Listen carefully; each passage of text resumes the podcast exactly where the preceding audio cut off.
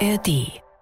Wir sind kurz vor Spieltag Nummer 9 in der Fußball-Bundesliga. Es sind einige sehr interessante Partien dabei und wir reden über ein paar der wichtigsten Themen, damit ihr gut vorbereitet in das Wochenende starten könnt. Mein Name ist Tobi Schäfer und ihr hört das Sportschau Bundesliga Update. Herzlich willkommen zur Vorschau auf den anstehenden Spieltag. Wie gewohnt machen wir das zu dritt. Bei mir sind aus dem Sportschau-Team Anne Hilz und Jens Hi. Walbrot. Ich grüße euch. Ja, grüß dich doch auch, Tobi. Wir sind ja irgendwie in einer äh, Saisonphase, es ist mir zumindest mal aufgefallen, äh, in der eine Sache total gefragt ist. Man hört das in diesen Wochen, wo die Saison so richtig angelaufen ist, ziemlich inflationär, wie ich finde. Ganz viele sind auf der Suche nach dem berühmten Turnaround. Also ich kann das Wort fast schon nicht mehr hören. Wer schafft den Turnaround? Wie schafft man den Turnaround? War das der Turnaround? Turnaround für XY. Äh, warum sagt man nicht einfach Wendepunkt? Ich sag das immer. Ja. Ich glaube, du verkehrst in den falschen Kreisen, Tobi. Das, das habe ich mir schon immer besser, gedacht. Ne? Ich finde, wenn, wenn, man sagt, man hat die Wende geschafft, dann klingt es größer als nach Turnaround. Voll. Ja. Aber es klingt ein bisschen nach Mauerfall. Das auch. Uiuiuiui. Äh, lassen wir das und kommen zur ersten Partie, über die wir sprechen wollen. Werder Bremen gegen Union Berlin, Samstag 15.30 Uhr. Ein absolutes Krisenduell. Bremen hat von den letzten fünf Spielen viermal verloren. Union, das wisst ihr alle, neunmal nacheinander verloren, wettbewerbsübergreifend. Ähm, in der Champions League haben sie ganz gut gespielt, aber eben wieder die Niederlage und Urs Fischer, der Trainer, schätzt die Lage ein. Es ist noch schwierig, Ruhe zu bewahren, äh, wenn du äh, neunmal am Stück äh, verlierst. Ich glaube, so ruhig kann es dann nicht wirklich sein. Ich glaube aber schon, dass wir innerhalb des Clubs wirklich versuchen, Ruhe zu bewahren und entsprechend erwachsen das Ganze anzugehen. Ja, Sie versuchen erwachsen damit umzugehen, aber gelingt es Ihnen auch? Also wenn Urs Fischer keine Ruhe mehr bewahrt, dann weiß ich nicht, wer da noch Ruhe bewahren soll. Wir fragen mal jemanden, der sich sehr gut auskennt mit Union Berlin. Er ist sehr nah dran am Verein. Es ist äh, unser Sportschau-Reporter Jakob Rüger in Berlin. Äh, und der erklärt mal die Situation von Urs Fischer bei Union. Trainer Urs Fischer genießt weiterhin das Vertrauen sowohl von den Fans als auch von der Vereinsführung um Manager Oliver Runert und Präsident Dirk Zingler. Und das hat ganz viel mit der Person Urs Fischer zu tun. Denn der Schweizer hat die Köpenicker von der zweiten Liga bis in die Champions League geführt. Und das rechnet man ihm immer noch hoch an. Es ist eine Ergebniskrise, denn vom Einsatz und von der Leidenschaft kann man sowohl der Mannschaft als auch dem Trainer eigentlich keinen Vorwurf machen. Was fehlt, sind die Ergebnisse, aber die sind natürlich entscheidend. Das ist die Währung für einen Trainer. Das hat Urs Fischer selbst gesagt und der Schweizer weiß natürlich auch, er muss in den nächsten Wochen wieder liefern. Klar ist aber auch, selbst wenn der erste FC Union in Bremen zum zehnten Mal in Folge verliert, dann wird der Trainer auf der Bank des ersten FC Union erstmal weiter Urs Fischer heißen. Ja, Bremen, ich habe es gesagt, ist aber auch ein äh, Krisenteam. Wem gelingt denn jetzt da die Wende am Samstag? Ich glaube tatsächlich eher noch Union, weil das ist eben das Ding, dass die Leistung auf dem Platz stimmt. Und Bittenkurt hat ja zum Beispiel gesagt nach dem Dortmund-Spiel von Bremen, dass er eine mangelnde Hingabe bei den Bremern sieht. Also dass da eben noch das Quäntchen mehr rein muss. Und ich glaube, Union Berlin hat einfach das Problem, dass die Ansprüche mittlerweile gewachsen sind.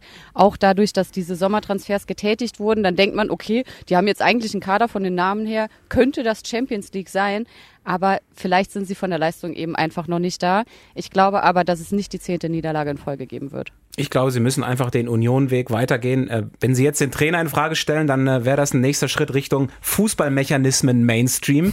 Äh, und das ist ihnen ja schon bei der Verpflichtung von großen Namen passiert. Insofern back to the roots, liebes Union. Nächste Partie. Und du hast ein Problem mit Turnaround? zurück zu den Wurzeln, bitte. Ähm, und zurück zur nächsten Partie am Wochenende Borussia Mönchengladbach gegen Heidenheim. Gladbach nach der Derby-Niederlage gegen Köln richtig gefrustet. Insgesamt haben sie von den acht Ligaspielen Spielen nur ein einziges gewonnen. Jetzt geht es zweimal gegen Heidenheim, äh, erst in Liga und dann im DFB-Pokal. Ähm, Jens, muss Gerardo Seoane da wirklich auch zweimal gewinnen, damit es für ihn nicht auch eng wird? Stichwort Fußballmechanismen oder was? Aber ja. hast, hast, du den Eindruck, dass über den diskutiert wird in Gladbach? Eigentlich nicht, aber ja, es ist, es ist ja immer so das, das Naheliegendste. Also ja, das stimmt schon. Äh, wenn er jetzt beide Spiele wirklich verliert, kann ich mir auch vorstellen, dass die Diskussionen kommen. Aber ähm, man muss ja sehen, das war auf jeden Fall das schwerste Auftaktprogramm der ganzen Liga, das Gladbach hatte. Dieser Kaderumbruch, diese unruhige Transferphase mit Kone bis zum Ende fraglich, dann Elvedi, das zog sich ja dann sogar noch übers Ende des Transferfensters hinaus. Und äh, Gladbach hat ja schon auch gute Phasen gehabt und einzelne Spieler stechen ja auch heraus. Honorat zum Beispiel, der Neuzugang, äh, ist ja der Hofmann-Ersatz und ist der beste Torvorbereiter bzw. Torschussvorbereiter in der Bundesliga. Also es gibt da schon auch Punkte, die für Seoane sprechen. Aber klar, verliert der zweimal jetzt gegen Heidenheim, sind eigentlich schon Must-Win-Games glaube ich, dann wird es auch da an äh, äh, in, in Gladbach die ersten Diskussionen geben. Und ich muss auch sagen, ich habe Gladbach am Sonntag in Köln gesehen und das war wirklich nicht gut, was sie da gespielt haben. Ja, aber da, so, solche Spiele hatte Gladbach in dieser Saison auch vorher schon. Ne? Also guck dir die erste Halbzeit gegen Darmstadt an. Ich würde sogar fast sagen, das war noch schlimmer. Weil im Derby tut's halt ein bisschen mehr weh. Ja, na klar, mehr weh tut's. Deswegen ist auch schon eine Frage für Samstag, wie reagiert jetzt eigentlich das Umfeld, also wie reagieren die Fans? Die waren bisher ja echt auf Seiten des Teams, des jungen Teams und auch auf Seiten des Trainers. Das wird, wird schon am Samstag jetzt gegen Heidenheim im Heimspiel eine Rolle spielen, klar. Wir gucken auf den Sonntag, nächste Partie, Frankfurt gegen Borussia Dortmund. Und äh, wir reden kurz mal über Dortmund, äh, denn äh, sie gewinnen jetzt auch die engen Spiele, die sie in der vergangenen Saison oder in den vergangenen Jahren eben nicht gewonnen haben. Ähm, viermal in dieser Saison hat der BVB schon nüchtern, sachlich 1 zu 0 gewonnen, die Borussia im Wandel. Und Edin Terzic, der Trainer, erklärt ihn. Wir haben versucht, unsere Schlüsse zu ziehen. Letzten Sommer, wir haben unsere Schlüsse versucht zu ziehen. In diesem Sommer weniger sexy, mehr Erfolg. Ähm, wir haben lange genug in den letzten Jahrzehnten schönen und sexy Fußball gezeigt, der dann am Ende aber nicht dazu geführt hat, unser maximales Ziel zu erreichen.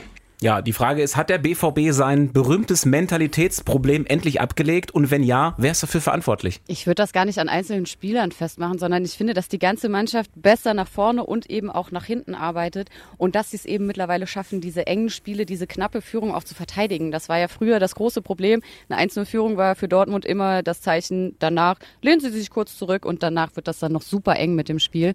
Und ich finde, Edin Terzic hat es ja gesagt, sie sind weg von diesem sexy Fußball. Also es geht nicht mehr darum, dass man den Traumpass spielt und damit das wunderschöne Tor erzielt, sondern Hauptsache Pass kommt an, Torchance entwickelt sich, hat man auch in der Champions League nochmal gesehen. Es ist einfach viel effektiver geworden und so musst du dann auch spielen, wenn du Meisterschaftskandidat sein willst. Also ich mache es an individuellen äh, Fähigkeiten oder auch an der Form von einzelnen Spielern fest, ehrlich gesagt. Dortmund hat die beste Zweikampfquote der ersten Liga und das liegt für mich vor allem an äh, Hummels, an Schlotterbeck und jetzt zuletzt auch an Emre Can, weil die halt einfach echt gut performen und am Ende ist viel im Spiel nach vorn bei den Dortmundern in meinen Augen individuelle Qualität.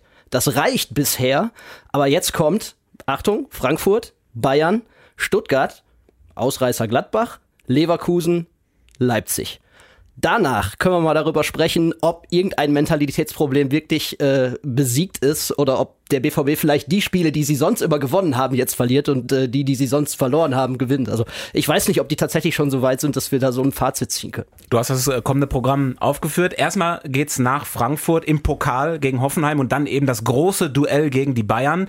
Die wiederum spielen jetzt Samstag 15.30 gegen Darmstadt und da wird dann vermutlich Manuel Neuer tatsächlich dann auch nach seiner langen Verletzungspause wieder äh, im Tor stehen. Darüber haben wir in der letzten Woche ja schon ausführlich gesprochen. Jetzt wollen wir noch die Zeit nutzen und noch schnell äh, in die zweite Liga blicken, denn da ist ein Verein richtig tief in der Krise. Beim FC Schalke sieht sehr düster aus. Schalke ist drittletzter, hat viermal nacheinander jetzt äh, verloren in der Liga. Und auch unter dem neuen Trainer Karel Geratz gelang erstmal nicht der ähm, Turnaround. Jetzt Samstag geht's gegen Hannover. Schalke ist aber gefühlt vor dem totalen Absturz. Was kann S04 noch retten? Tja, also ich glaube, Systemumstellungen und irgendwie Abläufe trainieren sind's im Moment tatsächlich nicht, weil, äh, also ich finde, zwei Werte sind total herausragend, herausstechend. Äh, Schalke läuft am zweitwenigsten in der zweiten Liga insgesamt und Schalke führt Zweikämpfe, äh, wenn man das tabellarisch einordnet, im unteren Drittel der zweiten Liga. Und das ist total symptomatisch. Also das ist für mich wirklich eine Kopfsache. Schalke muss auf Abstiegskampf schalten jetzt. Es gibt immer noch viele, glaube ich, die davon träumen, dass es am Ende ja irgendwie doch noch um den Aufstieg gehen könnte. Und das ist das, was jetzt als erstes raus muss. Und dafür weiß ich halt nicht, ob Karre Geratz wirklich der richtige Typ ist. Ne? Der ist ja nicht so Feuerwehrmann erprobt. Deswegen ist, glaube ich, ganz gut, dass Mike Büskens da im Trainerteam ist. Der hat es vor äh, zwei Jahren in der Aufstiegssaison ja auch geschafft, die Mannschaft dann am Ende irgendwie zusammenzuführen und daraus noch eine Einheit zu machen. Aber das ist, glaube ich, jetzt gerade ein Problem. Individuell bin ich immer noch davon überzeugt, dass der Kader der Schalker gut genug ist, um den Aufstieg mitzuspielen. Aber das ist halt eben gerade nicht die Realität. Ne? Ich finde auch, dass die Sprachbarriere zwischen Trainer und Mannschaft da wirklich ein großes Problem ist in so einer Situation, wo du hauptsächlich Feuer geben musst und, und Einstellung geben musst. Und er Ja, spricht nun mal schon kein. Deutsch. Ja. Jens wird auf jeden Fall berichten, denn er ist im Stadion mit dabei. Ihr könnt alle Spiele der zweiten und natürlich auch der ersten Liga live und in voller Länge hören. Bei uns in der Sportschau-App geht das. Da wird euch dann Anne als Host begegnen. Euch beiden vielen Dank und schönes Wochenende. Ja, danke, Tobi, dir auch. Das Bundesliga-Update meldet sich dann am Sonntag wieder. Dann fassen wir den Spieltag nochmal zusammen. Und bis dahin legen wir euch einen anderen Podcast ins Ohr. Und zwar den Sport Insight Podcast. Da geht es in der frischen Folge um Katar, ein Jahr nach der Fußball Fußball-Weltmeisterschaft. Was ist von den angekündigten Reformen da umgesetzt worden und was ist von der zur Schau gestellten heilen Welt tatsächlich übrig geblieben? Äh, große Hörempfehlung. Sport Insight heißt der Podcast. Gibt's überall da, wo es eben Podcasts gibt. Äh, viel Spaß beim Hören und dann bis Sonntag.